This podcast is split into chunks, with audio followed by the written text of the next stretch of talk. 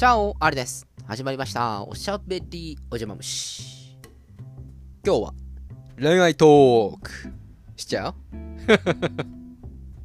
たまにはやってみましょうか。こういった艶っぽい話。皆さん、人を好きになったことはありますか？あるよね。まあなんか、だいぶやべえ質問が今、ぶちかました感がありますけど。まあまあ、それであるという前提で。好きになる瞬間っていつですか？これ、伺いたい。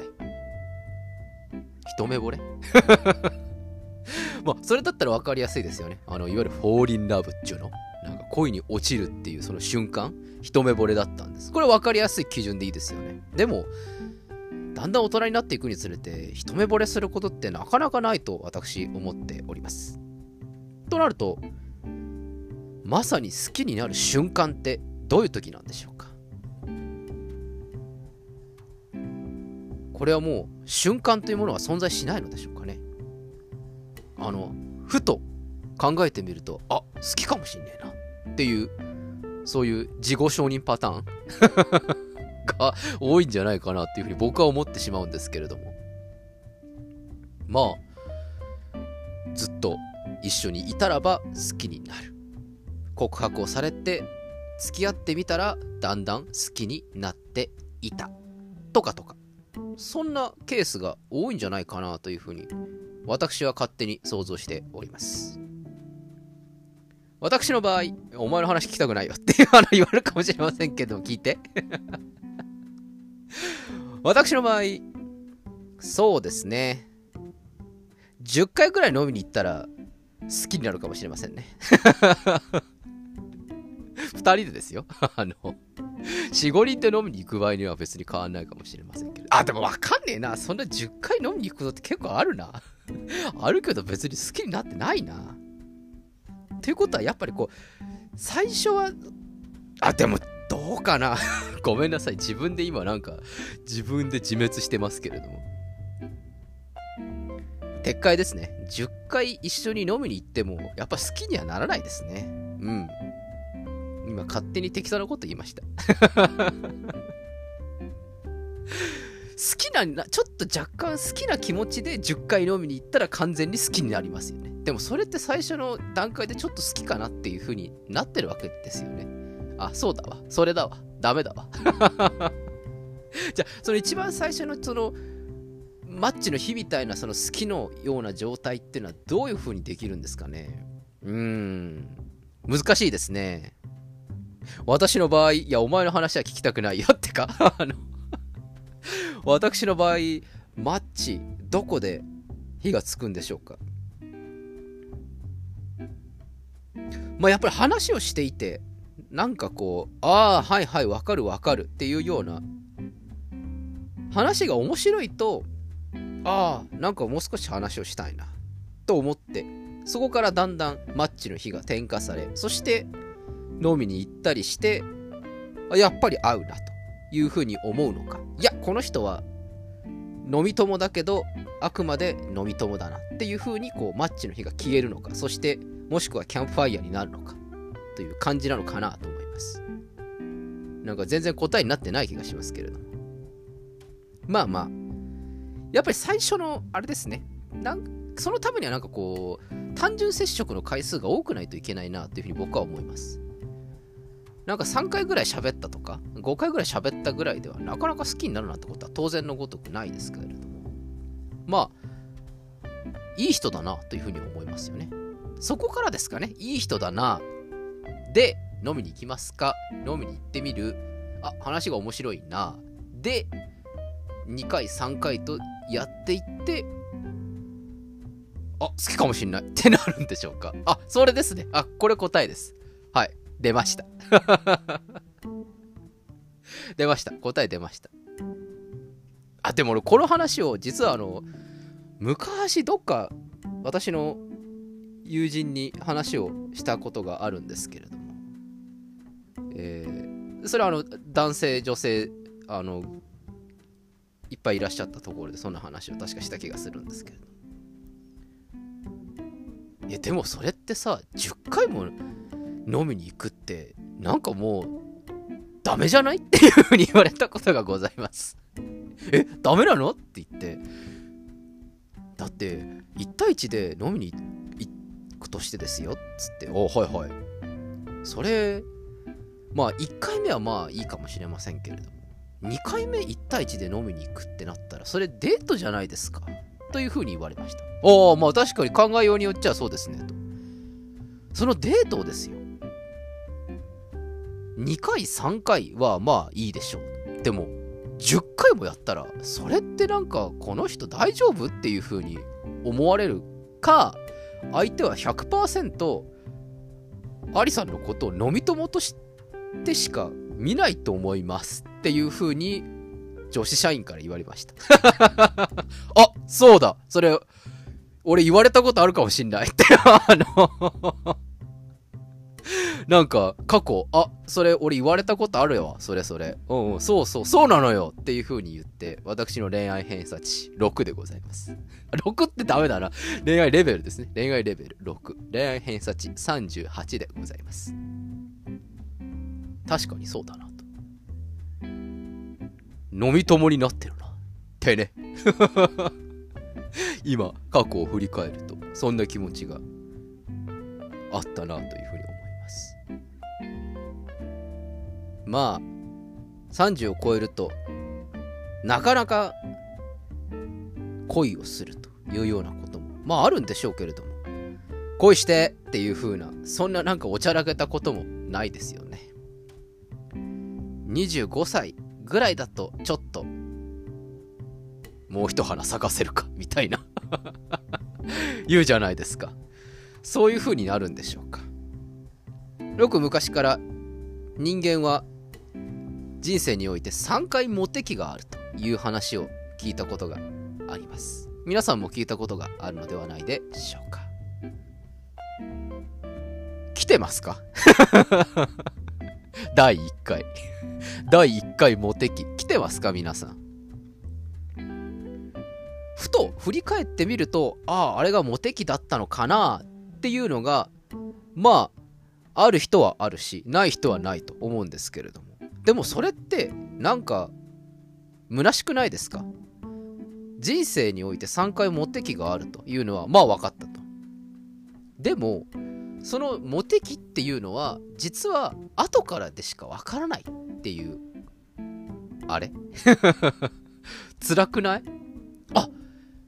中学生のあの時があ俺のモテ期だったわそういえばああそういえば24の時にああれモテ期だったわあ、あ、そういえば28で、ああ、れ、あれ、モテ期だわ。あ、終わってる俺。とかっていう風になったら、辛くない？なんか、辛くない？なんで、あのー、皆さん、そして俺、これモテ期じゃね？っていう風に思う。積極的に思おう。あの、あ、これはモテ期なはずだ。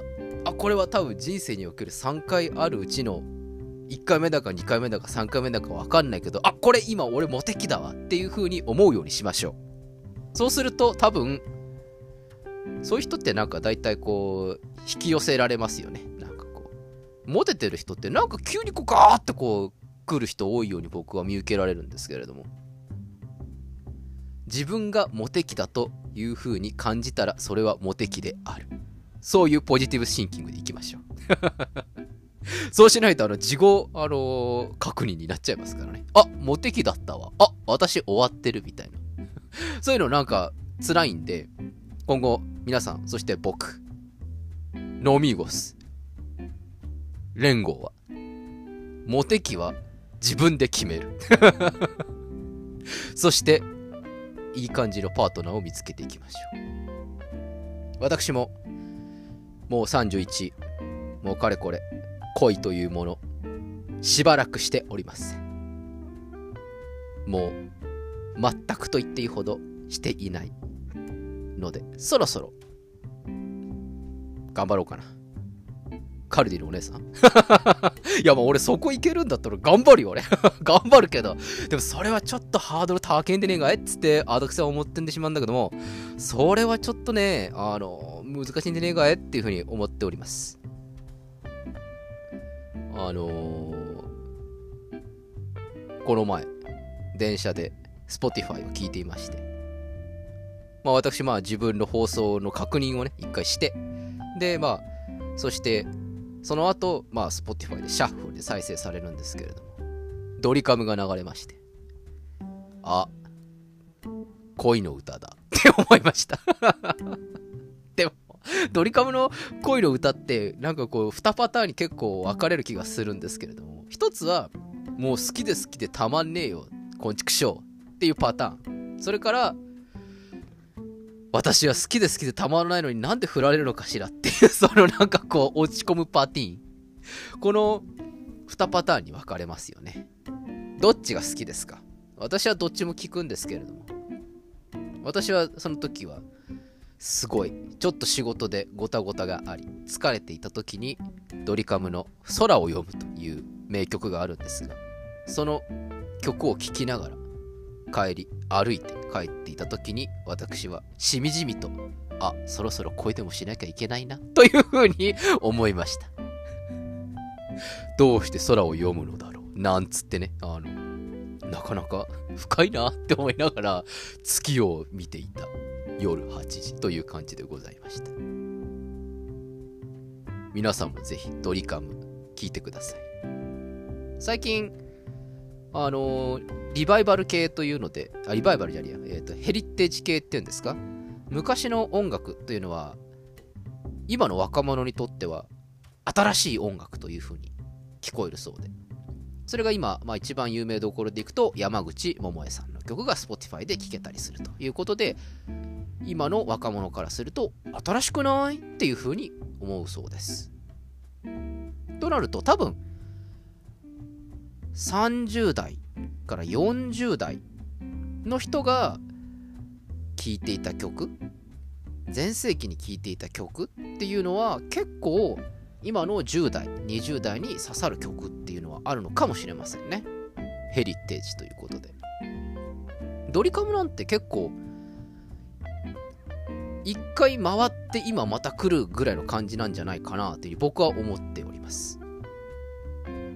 井上陽水とかもね、あの、一回回って、いや、二回くらい回ってまた来てくるんじゃないかなというふうに僕はなんとなく思うんですけれども。結構昔の曲、モダンだなというふうに思うことありますね。えぜひ、皆さんも、新しい曲もさることながら、古い曲、聴いてみると、いろいろな発見があるかもしれません。そして、どんどん脱線していきますが、山下達郎、大好きです。でも、山下達郎の曲はですね、Spotify で聴けないんですよね。多分、版権の問題があるんでしょうね。そんな中、山下達郎のライブ映像が、なんとかっていうサイトかなんかで公開されるようになったらしいんですね。で、山下達郎のライブ映像って実は今まで一回も世の中に出たことがなくて、えー、映像化されたことはなかったそうです。それで、今回、初、山下達郎のライブ映像がえー、こういったコロナとかっていうのもあったからなのか分かりませんけれども、公開されたということで、私、早く購入したいなというふうに今思っております。いいですよね。本当に僕は大好きです。そして、KinKiKids さんの曲、結構山下達郎さんの曲多いということを私最近知りまして、あの、あ、キンキいいじゃんっていう風にこの前聞いてたんですけれども、何これ？誰が作ってんだろうと思ったら、あ、達郎山下なの？っていう風にあの思って、えー、キンキキッズ最近聞き始めております。そんなこんなで、恋愛トークというところからのドリカムトークをして、実は今山下達郎にハマっている。そんな、どうでもいい話でございました。えー、今日の話の大事なところは、人生にはモテ期が3回来る。そしてそれは自己確認だと虚しい。だから、モテ期は自分で設定する。これ、試験出すからね。そんな気持ちで皆さん恋をしていきましょうか。そして今いるパートナーに対してもより好きになるという感じにしていきましょうか。まあ何にせよ、恋愛というのは非常に幸せホルモンが出るということらしいので、私も33歳までにはちょっと一回恋をしたいなというふうに思います長期計画でございます何かあったら報告します 何でも喋っちゃう。あ、でも何でも喋っちゃうとこれ喋られよくないなとかっていう風に言われるのかなちょっと、また妄想始まっちゃいましたけど。すいません。そんなこんなで今日はちょっと長めのトークになってしまいました。それでは、おやすみなさいかおはようございます。また明日お会いしましょう。アディオス